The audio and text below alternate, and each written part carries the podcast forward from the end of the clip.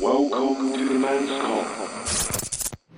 come. 如果準備同女朋友過第一個情人節，點知前一晚嗌交，咁仲慶唔慶祝呢？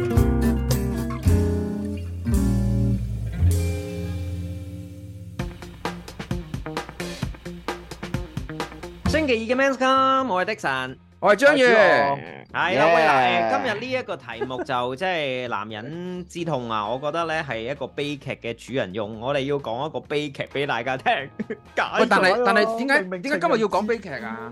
咁啊情人節正日就一定要講悲劇啦，因為可能對於好多男士嚟講，今日其實都幾難過㗎， 因為由朝 早朝早八點鐘起身起計啊，哇！我真係個個苦惱啊，應該苦惱到夜晚嗱。不過今日呢個主人翁呢、呢個假設嘅主角咧，基本上佢係誒第一次同個女朋友去過情人節咧，應該係冇即係即係啱啱慘嘅拍拖嘅，嗯啱啱拍拖嘅。哦，係啦咁嗱，但係而家咁樣嘅情況下啦，大家會點樣拆呢？即係前一晚嗌交喎，你哋會唔拆咩啊會慶祝 啊？插咩啊？插咩啊？慶嘅就有，係慶啊，嘅有，捉咩啊？你慶就哋有會啦唔。會？你會唔會慶祝啊？你覺得誒睇下你有冇你有冇 book 嘢㗎？book book 有冇咩啊 book 咗有冇 book？有有冇講嘢？ 講乜鬼嘢啊？有冇 book 到嘢？有 book 嘢咧 就去埋啦咁 À. 樣。嗯，唔知啊，而家我我我我覺得應該要去嘅，好容易氹啫嘛。你啱啱拍拖，你有情人節，好容易會燒到嗰個氣嘅，À, 即係鬧啲咩咯？覺得最關鍵，你之前 plan 咗啲咩先？即係你你你 plan 咗誒成 set 嘅，又 candle night dinner，又睇戲，又噼哩啪啦，你都可能買好曬翻嘅話，咧。係啦，可能呢啲就係令到你箍煲嘅一個好好嘅攻略咯。但係個關鍵就係你之前有冇做先？你之前都未冇準備，咁你其實今日你你點慶祝你好難嘅喎，佢真係話唔出就唔出嘅喎。誒，記住呢個係假設，可以去好多嘢都可以假設出嚟 嘅。睇下的神有冇啲但咩係假我設覺嘢得我留覺得難呢你？個呢個嘅假設咧，可能係誒你當嗯係即係咁一定係 sweet 㗎啦，即係一定係有啲嘢鋪排㗎啦。咁不過前一晚嗰個家嗌完氹唔氹啊？氹點解唔氹？誒，唔係啊可以留翻嗰樣，不過佢我驚佢唔出留翻慶嚟，祝完之後再氹係咪啊？你想？我驚佢唔出嚟嘅，即係你直情連我嗰同你嘢都慶唔祝出嚟。先，慶完祝我就再氹你，咁樣會唔會好啲咧？即係誒同你慶我覺祝得完先。我覺得如果慶祝完先氹，其實你過程當中你係想處於咩嘅狀態啊？ 即係嗱，慶祝完先氹，即係全程黑面啦， 唔出聲啦，定係嬲爆爆咁樣噶 咯？咁為咗命仔着想嘅話，或者為咗你嘅下唔係下半身同下半生都要噶啦， 即係你都係要氹咗先嘅。如果唔係你情人節食白果，仲要 book 好晒所有嘢，編編好晒啲嘢而冇喎，咁我覺得幾大都過咗個情人節先分手啊！喂，但係你兩個喺情人節啊，第一個即係同女朋友過嘅第一個情情人節啦，會唔係通常都已經係會即係 plan 好晒啲嘢啊？定係 一定會 plan 好晒嘅。由朝頭早起身嗰一刻已經發我生淨係到，諗起子龍，你 plan 乜嘢？係咯？我我想知你會 plan 咩咧？如果情人節， 我諗誒、呃譬如同佢食個早餐啦，因為個個嗱當然啦，如果即係早餐會翻學，即係去係勁過早餐會唔啊！係一定要 plan 嘅，起碼要校個鬧鐘先。如果唔係，都起唔到身。 plan 咗等於冇 plan，如果咪爛瞓嘅唔話，係啊，啊夜晚氹翻啊，瞓之前氹翻啊，第二日再嬲咯。氹到五點，氹到五點。 係啊， 我我我覺得你阿子龍可以繼續講，我覺得你嗰個係有有趣味嘅，你嗰啲 OK plan。好嚟嚟嚟，係啊，咪由朝頭早已經開始有㗎啦個 plan。可能嗱，佢如果嗰日唔使翻工翻學咧，梗係整個早餐啦。我想問下，啊如果嗰日係情人節要翻工翻學，你係完全唔理佢我翻工？你唔係佢 點啊？你請假，老細我請假。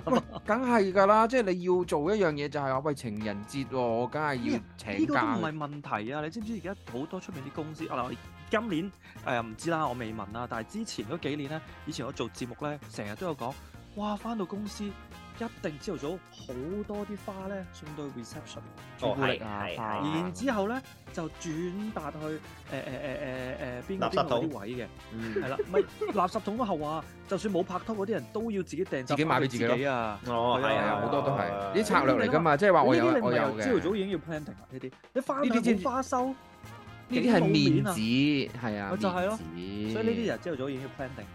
O K 嗱，阿阿子龍就會送花係咪啊？即係會唔會送花？花就指定動作嘅，不過花咧我就唔會嗰日先送嘅，我就一早買好咗，然之後擺咗喺屋企先。一年送三百六十四支花，咁咧就係情人節唔 送。 驚喜唔 驚喜？啊意外唔意外咧？日日都有，今日冇。你將早幾日嗰啲插埋一束啊啦。嗯誒西誒蘭如果花如果嗰啲啊情人節嘅話咧，我諗我會準備一啲誒、呃即係禮物我就情必定有噶啦。準不備咗過個情人先啦。就就睇下嗰個係誒手工啊定咩？我其實幾中意做誒手工嘢嘅。你講起手工咧，我自己真係整咗一扎好特別嘅花喎，曾經俾我俾我太太喎，哦，OK OK OK，佢佢滿唔滿意㗎？非唔滿常意喜 歡。非常， 我整咗啲花俾個太 太，食得㗎，食得我㗎。哎哦咁唔抽，即係點啊？即係嗰啲食用我 花。係唔係啊？我係整咗士多啤梨花，我係攞啲士多啤梨，然之後啲都唔吸引，我唔係啊！我同佢 話，我送咗啲花俾你啊！你食咩啊 我送咗啲花俾你啊！我喺你架車度拉咗兩嘅 兩個花，你我喺你嘅車度幫你拉花，係啊，的神，我喺你架車度拉咗花。哦唔該晒。我我通常我咧，我唔會點樣慶祝嘅情人節，其實好少慶祝嘅，因為咧，我成日都抵消自己個生日嘅，因為我生日就喺情人節嘅後幾日咧。哦係啊，咁成日啊都係話，我話因為唉，不如唔好慶祝，唔使慶祝啦，成日搞咁多嘢，即係年紀大咗之後咧，就會覺得唉，出去啲嘥錢啊！呢啲其實日日都情人節啦，咁啊，我又生日喎，嗱，一係咁，你又唔使為我生日而惆悵，我又唔使為情人節而惆悵，大家打個和咧，得喎，咁樣你係咪幾好咧？但係你有冇諗過你女朋友係後生 咧？即係你自己覺得自己老人家啫，但係其實所以你呢女朋友一個唔係咁係諗我嘅啦假設性 問題，呢個係我假設性問題。哦通通通常我都係會出去同佢食餐飯嘅，我亦都會妥協咗，即係同佢有個妥協就係話，喂誒唔好搞咁多嘢啦，即係好貴啊嗰日，試下係可唔可以第二啲時間去食咗嗰餐情人節飯佢咁咪算咯咁樣。哦，嗱嗱，我我會呢一個嘅假設咧，就係而家呢個事主啦，咁啊呢個呢個人就夜晚嗌交，氹定唔氹？我會覺得係要氹嘅。喂，大佬情人節你點唔氹啊？你你教我啦，你唔氹你第日好過咩？係，如果嗰個係情人節我就唔氹啦。係咯，嗱咁但係當你可氹能係係嚇咩啊？唔係我就話繼續可能你你唔氹咧，你就到此為止㗎啦。梗係啦，到此一遊啦，到此一遊啦，到唔此一係你遊。直情情人節都唔使過啦，冇人同你過。係 啊你出去食一日晚餐都得 啦，諗定啊！節都冇 埋。你你揾係定啦情人褲啦，同佢講。係啦，嗱咁但係如果好啦，俾佢當俾佢查得掂啦， 即係咁一定冚啦。好啦，我哋去到第二關啦。呢一個嘅誒誒男仔咧，佢關就口係咩咧？誒關口氹掂啦。跟住臨瞓之前喎，阿媽突然間就入嚟，阿仔啊，聽日阿媽生日間房啊咁，空嘅，我哋去邊？ 空房棟啊，佢已經去咗。空房洞。啊佢佢佢阿媽突然間嚟喎，喂，阿仔啊，聽日阿媽生日喎，去邊啊？二月玩十嘢四啦係嗰個佢阿媽生日，佢老母玩嘢啦，我二唔係喎十呢個情況，況呢個情況，我第一件事問阿爸：阿爸，你準備咗啲咩同阿 媽 慶祝？點解佢我真係諗我問我？你而家 你而家都應該好大鑊㗎啦！你諗下第二日係情人節，你唔記得你阿媽生日都算數啦。你阿媽自動走埋嚟同你講，準備同佢去邊度食飯。咁但但係係你你啱啱先你個氹翻你條女啫係喎。咯，你個前傳係啱啱氹翻條女，即係你一定要出現，哇！唔通三人行啊，呢即係必有我師啊！話俾你三聽，人行 呢個故事，啊呢呢個故事我覺得，我覺得誒、啊最大嘅問題就係、冇理由咁大個仔真係冇同阿媽慶祝過二月十四假設假設假設假設假設假假設設假假設設假設假設，即係阿媽突然間飆出嚟嘅，石頭爆嘅個老母，好係唔係啊，突然間嚟㗎佢 阿媽，平時都冇㗎，平時見唔到啊，隱藏成員咁樣啊。因為 OK 我我嗱，我覺得正路咧，以往一定有一啲同阿媽慶祝嘅 plan 發生過嘅。咁你最簡單就係攞翻啲咁簡單喂嘅唔係 plan 喎同你先發生咪得咯。情情人節嚟嘅喎，即係嗰日，咁咪同阿唔係咁媽而家嗰個個仲飲個茶咪得咯。我都係第二日係啊，你唔會同阿媽去鋸扒啊嘛。哎我會唔㗎係，，就算生日係咁，你你都要 book 噶嘛，你都 book 唔切啦。情人節你點 book 啊？誒假設假設假設假設係係 book 咗 book 咗 book 佢咗，都小心求證緊，係係佢係。已經係大膽假設，小心求證唔中。係，你試下諗清楚嗰個係咪你阿 媽？你知唔知？癲嘅你！你知唔知？即即係你咪同我媽有喂一首，歌咪先？你你諗清楚先，你係咪真係我媽？我媽唔係二十四生日喎，咁樣係咯你。知唔知？你知唔知周係咯潤發有一套電影裏邊佢唱嗰首歌，成首歌唔係好記得啦，最記得嘅一句咧就係你鬧貓不是我鬧貓咧。咁咁你冇咁冇理由咁咁你咪樣對你阿媽嘅。你咪嘛你咪就得個老母生日嗰日就咁啱係情人節，將個老母送咗俾第二個人先咯，即係話喂喂佢佢係你老母送啊俾！你細佬咯，或者送俾你阿哥其實咯。你兩個真係好不假設假設呢個孝，我 OK 覺得我哋兩個超不孝。你搞咁多嘢就係唔認阿媽，就係為咗唔認個阿媽。誒咩啊？ 扮我一早講咗龍啦話你 lunch，扮龍咪得咯。我講咗 lunch 同佢食啊食嘢飲茶。子龍又盲又聾，我直頭跛啊！再咁落去，阿媽，我明明好想同你落 去，但係我行唔到。一個藤條掹豬肉啊，打落你個大髀度啊！話你聽其實都你幾咁不孝嘅，幾真係唔知點算佢。如果真係個阿媽又要求你做啲嘢，然之後咧個女朋友又即係嚇正一生，即係二月十四咁，又好難真係推卻嘅喎呢個。即係其實唔唔唔係假設啦，我覺得真係有人有呢個 situation 嘅，即係個阿媽真係二月十四生日，而你啱啱識咗個女朋友二月十四，你一定係要同佢慶祝。日即係新呢個都七咁嘅月十情四況生日咯，日新七月十四生日就揾鬼同佢慶祝啦。咁大件事，唔係咁真係啊嘛。咁嗱呢個情況之下佢咧佢，啲女朋友咁敢同佢慶祝㗎？佢好似冇女朋友，佢好有女朋友似冇女 朋友。假設假設假設假設假設假設啫，假設啫。冇咁大聲，冇咁大聲。係啊假設啫，唔好俾老人家知。你估佢會聽你執啊？誒，我哋盡量令到佢，我哋宣揚開佢啦，應該冇事嘅。多啲人當我哋壯膽啊嘛。但係你哋會唔會覺得係難度高咧？嗱，即係誒誒梗係高啦女朋友啦同阿媽啦嘅關係，即係永遠都係最怕咁啊婆媳關係咁。婆媳咯，係啊，結到婚就係咯，而家拍拖咋，咦，拍會唔會拖再就簡單啲要啊？拍拖就要準備㗎啦，係 咩？係啊，梗會係唔會再啦。簡單啲啊？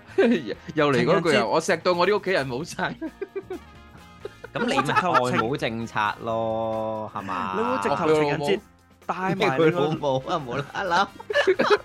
佢老咁錫母你做咩？你錫佢老母？唔係，即係我完全感嘆地話，哦係喎，我而家要開始我誒誒外母政策，哦佢老母咁樣做咩？冇意思嘅喎。唔係，不如你直頭帶埋個女朋友同阿媽一齊食飯，咪一齊慶祝咯。Ờ, 情人節第一個情人節喎，師兄咁又唔得。你個女朋友如果咁樣，你媽寶嚟嘅喎，大佬，即係個女朋友都覺得話你裙腳仔啊，唔中意同你一齊啦，你又好有道理咁喎。咪係咯，真係我識得個男朋友就係要獨立嘅，要成日喺佢屋企度周圍騰嚟騰去都係啊唔走嗰啲，我，即係佢今日阿得媽又啦唔會見我就同我阿媽食飯啊啊，，你食自己啦。唔係個情人嗱呢啲節大男人啦，我哋就中意啦，係咪先？咁好啦，咁好啦，你阿媽生日大晒，我都同我同阿 Auntie 講聲，我一世人得一個阿媽噶，㗎咋，係啊，女朋友有好多個我一世啊人可。能有好多個女朋友。你兩個真係前一晚唔應該氹佢啦，使乜氹啫？你哋第二日都激嬲嘅，呢啲咪就係捧到上天就搭佢落地啊嘛，就係呢啲 咯。 即係原來你哋想喺正日嗰度係分手嘅，本身已經 plan 好係啊咗，我二月十四梗係分手啦。呢啲。呢啲梗係啦，叫深刻啊嘛。喂，話俾你聽，你個男朋友幾時同你講分手？情人節前嗰晚，本來都仲係會即係嗌咗場交，以為分手啊。啊，佢氹翻我喎，點知原來喺情人節嗰陣先報仇。好地獄你哋呢係 啊，個嗱，如果你咁樣即係阿媽當阿媽啦，即係解決咗啦。咁其實講 真，解決咗個阿媽，哇，好慘！明明生日，你唔同我慶祝都成，解決解決埋我。咯。點解啊？唉，的神都真係就話人哋無 良啊，冇自己啊就即刻話嗱，而家解決咗個阿媽啦咁樣。個女朋友，咦？我想問下未來奶奶喺邊？係解決咗啦。嚇！你同你阿媽點樣慶祝啊？我解決咗佢。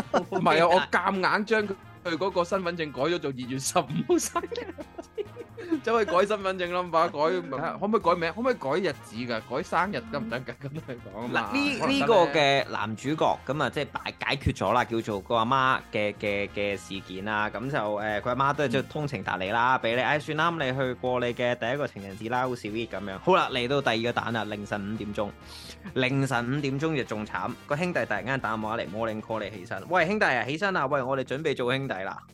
黐線嘅，黐線嘅，你嗰啲咩朋友嚟㗎？個老豆老母咧又係咁樣嘅，個老豆又唔理個情人節，個老母又唔理，又掉俾你啊，無端端嗌生日。之後咧凌晨五點鐘突然間有個兄弟走嚟，喂，走嚟做兄弟啦，同你叫佢起身屙尿有咩分別啊？好恐怖呢個經歷，係咯，佢女朋友究竟喺度做緊乜嘢啊？唔係 個女朋友應該前世作太多孽，佢先至有我咁嘅男朋友。咪啊 係咯，呢個咩風水係咪佢哋命格相沖啊？一拍拖就諸事不宜。諸事不宜係咯。喂，咁嗱，首先如果有位兄弟做，我一定做先啦，你咪先，即係冇理由 但係第一個咁情多人年節喎，但咁。係人哋結婚一生人得一次啫喎。但係你個好彩嘅話你個你遇到個咁嘅女友朋友，你應該結婚嗰陣時都應該都有好多嘢發生。你但係你個女朋友嗰個情人節，第一個情人節得一次嘅啫喎。係係咯，咪嗱咪早走咯？你做兄弟，你可能邊個攞埋你邊度個女做朋友嘅第一次喎邊。係咯？可能你嗰日就會得到嘅咯喎，但係你冇咗咯係咯，就係俾咗你個兄弟所喎。以喂，咪子嘅。龍叔喎，子龍諗諗下唔係喎，喂，所以咪我早個走第咯。一節着數啲喎。喂，所以你咪早仲走咯。你做兄弟，你去到五點鐘，你嘅仲可以早走，你去到都着晒嗰啲衫啦。唔都冇係啦你做兄弟啫嘛，佢都冇話擺晏晝定擺夜晚，定係淨係行禮啊？擺夜晚咯，假設假設假設，假擺啲假設設假設置擺夜下晚，即擺係夜假晚，設擺夜晚，嗱擺哎巴夜晚，士啊我咪巴同你士入食職，到九點咯。巴士入職食到九點，你個婚係禮喎九點我咪走咯點搞啊？平時唔做做啊兄弟喂啫嘛。 嗱，唔係九點嗱，各位分客，你哋食緊咧呢個蟹鉗咧，應該係最後一道餸啦嚇，食完你哋就走 啦。 乜嘢啊？通常都播緊嗰啲成長片段，你就走咗啦。嗰個係啊開場啱 哎啱上嚟嗰嘅，隻，啱啱嗰隻嗰隻豬捧咗出嚟之後，話喂大家係咁先。唔 係啊，走先啦，一定走先啦，下好啊嘅次再 見啦。好嘅嘅豬出嚟已經啊情人節問有冇人打包，有冇人打包？係啊，唔係啊，好，我哋下一上下一尾上尾點 相輝。之後直接話：我哋旅遊巴已經喺出面等緊你。係啊，係啊黐線！我哋個旅遊巴開走咗啦，你哋自己搭地鐵啦，咁樣噶嘛。唔係，其實但其實係如果兄弟結婚係真係一兄弟個啊兩難嚟㗎。咁你兄弟結婚，跟住嗰個係女朋友第一次嘅嘅拍拖，即係第一次嘅情人節，你會唔會坦白啲同個女朋友講啊？你會唔會睇？坦白啲呢同個兄弟講啊？我其實做兄弟唔係得我一個啊嘛。唔係啊，佢就係唔兄弟夠，所以要湊揾人數幫啊，大手啊嘛。哥！兄弟湊人數啊嘛，點啊你？喂，唔好意思啊，係我啊啱啱咧嗰個兄弟咧，佢要陪女朋友過第一個情人節啦，所以我哋而家得五個伴伴娘，咪五個姊妹同埋五個兄四個兄弟噶嘛。減多個伴娘影啦嗰，張相，咁嗰張相點 影啊？叫個伴娘試下可唔可以做埋新娘咯？有兩個新娘先夠 high 啊頭。喂，真係頂上補補個窿先嘅。係啦，係啦，係啦哦，即係哇左右逢源咁樣個新郎幾威啊！但係唔係，我又覺得咁嘅。如果佢真係你個好朋友，揾得你做兄弟咧，結婚嘅話，佢 至應少該都要體應該會諒你嘅。唔係，至少都會誒請你去飲嘅。係你諗下啦，嗱嗱，張月結婚，咁如果佢冇唔令唔假設論假設佢揾唔假揾設你，係啦，唔論唔論揾唔揾你做兄弟啦，咁嗯其實佢都會派貼俾你噶，你都會係去梗係啦，定係唔去。咁如果你之前答咗唔去，你而家佢揾你做兄弟，你推佢都冇嘢噶。你都知呢啲咩兄弟啦，凌晨五點係咯先打嚟叫你去做兄弟，係啊，佢點會咁越早咁話咪俾你唔去聽咯佢去飲？但係如果你一早你一早應承咗去，咁係你得失咗你個你嘅情人咯，因為嚇、情人節我嗰晚要去飲喎、你就即係其實你因為你應承咗去噶嘛，咁你係其實之前就要拆彈，係你要同你嘅情人拆彈，唔係同你嘅兄弟拆彈。不如我哋趁呢個機會用嗰幾個鐘頭破壞嗰個婚姻，等佢唔好結婚， 咁我咪唔使去咯。 又或者好似有啲朋友咁樣，去到個婚禮之前，呀準備做兄弟出到去，點知原來個新郎哥玩失蹤喎，咁樣咪冇咗啦。你 自家咁咧，我唔係我哋呢啲做兄弟真係好難做啊我話俾聽嚟做兄弟，但係自己就消失咗 唔係啊，係個係啦新係個新郎哥自己走埋佬嗰下先恐怖。 係即係嗱，的神，我我結婚，你我唔夠兄弟，你過嚟係做啦，。你你你你嚟到現場，但係係你揾我唔到嘅。 係啊，誒，即係播條成長片段就話啊，因為誒新郎哥本人咧就覺得有少少悔婚啊，係啦， 所以我哋佢就決定唔出現啦咁。唔係咁，但係如果係如啦果個女朋友，你點解釋咧？解釋即係掩飾，唔使解釋。咁你博你即直接係講你意思，你話佢兄弟嗰邊嘛，即係女朋友係應該應該可以 settle 到。咁你點樣？嗯我諗住我唔拆呢個蛋啊！我直情唔理啲兄弟，有異性冇人性，有歷史都有講到㗎啦，係咪先？ 喂，一你定係調翻轉頭，佢女朋喂，友你調翻轉頭咁諗喎，你係唔係你都要食一餐勁嘅？你而家帶埋你女朋友去，咪每人接份報紙落去啊！咁我可以食餐勁啦喺個酒樓度。係啦冇錯。咁你諗下，邊有人即場拆人情嘅着數啫？喎喂，但係係啊情你帶人節埋佢女朋友你去帶人哋去酒樓嗰度飲喎，今魚晚帶你豬食餐好你啊！食咗人哋隻假設豬喎，假設假設佢可能係食西式咧，可能係半島咧，無非咧。哇係如果佢即係食西式，佢就冇得食人隻豬咯有有誒西西不過班唔牙黑同毛唔同豬食咯，法啫，係啦。西班牙黑毛豬咯，都係豬嚟喎。㗎，哦，係黑啊毛即豬係即可係能好哇食幾好啊嘅！嗱，試下安排好啲，要小心將啲嗰珠個毛啫。興攝住個牙啦 即。係即係喺嗱，可能佢擺半島就西式嘅，跟住之後咧就將嗰啲兄弟嗰台咧就拱走晒啲兄弟，咪得翻你同你女朋友坐喺兄弟嗰個台嗰度咯。咁你咪即係燭光晚餐咯，又喺人哋嘅婚宴度，你又可以同佢食到私人嘅晚餐，係咪？你直接喺隔離開張台兩個人都得啦，唔使拱開啲兄弟啦。喂，大佬，我夜晚咪成情人節喎，我 book 咗半島，我有成張台喺度喎，大張台喎，幾型啊！不過但係好遠台上面有人喎結婚啫嘛。係咯，好遠 喎，連手仔都拖唔到咁遠。唔緊要啦，氣氛係勝過一切嘅，唔使拖噶啦。嗰陣 時應該仲好熱鬧添，你個場面，大 佬。係啊我同你突然間敬酒食飲得幾開心啊杯， 係。 台啊上面見到阿子龍好落力咁喺度做緊 MC，跟住咧説時遲那時快，呢度又有片睇，跟住係我哋兩有個有人衝喺度過埋嚟嘅，整啊叫啊新郎哥飲酒，你又要衝我，喂，跟住我頂我頂咁樣，跟住個女朋 友就個女朋友唔頂 即你係個啊，女朋友個女朋友就話：你 係啊頂啊，你一頂啊！齊頂，一齊頂 咯，同個女朋友一齊頂咯。點解唔得啫？OK 嘅啊，所以呢呢個呢個我都話今集呢個故事嘅呢個假設咧，真係好好慘。即係如果我係嗰個女朋友咧，我諗我會對呢個男朋友係徹底地 失望，同埋應該唔會唔會 OK 呢段感情咯。我我我會試下叫同嗰個女仔講話，不如你試下約我哋，我哋試下約平日啦， 可能會好啲嘅。但我自己又有個， 我自己有個假設喎、即係如果你本來真係諗住同呢個女仔分手，咁啊聽日就情人節啦，你會唔會同佢慶祝咧？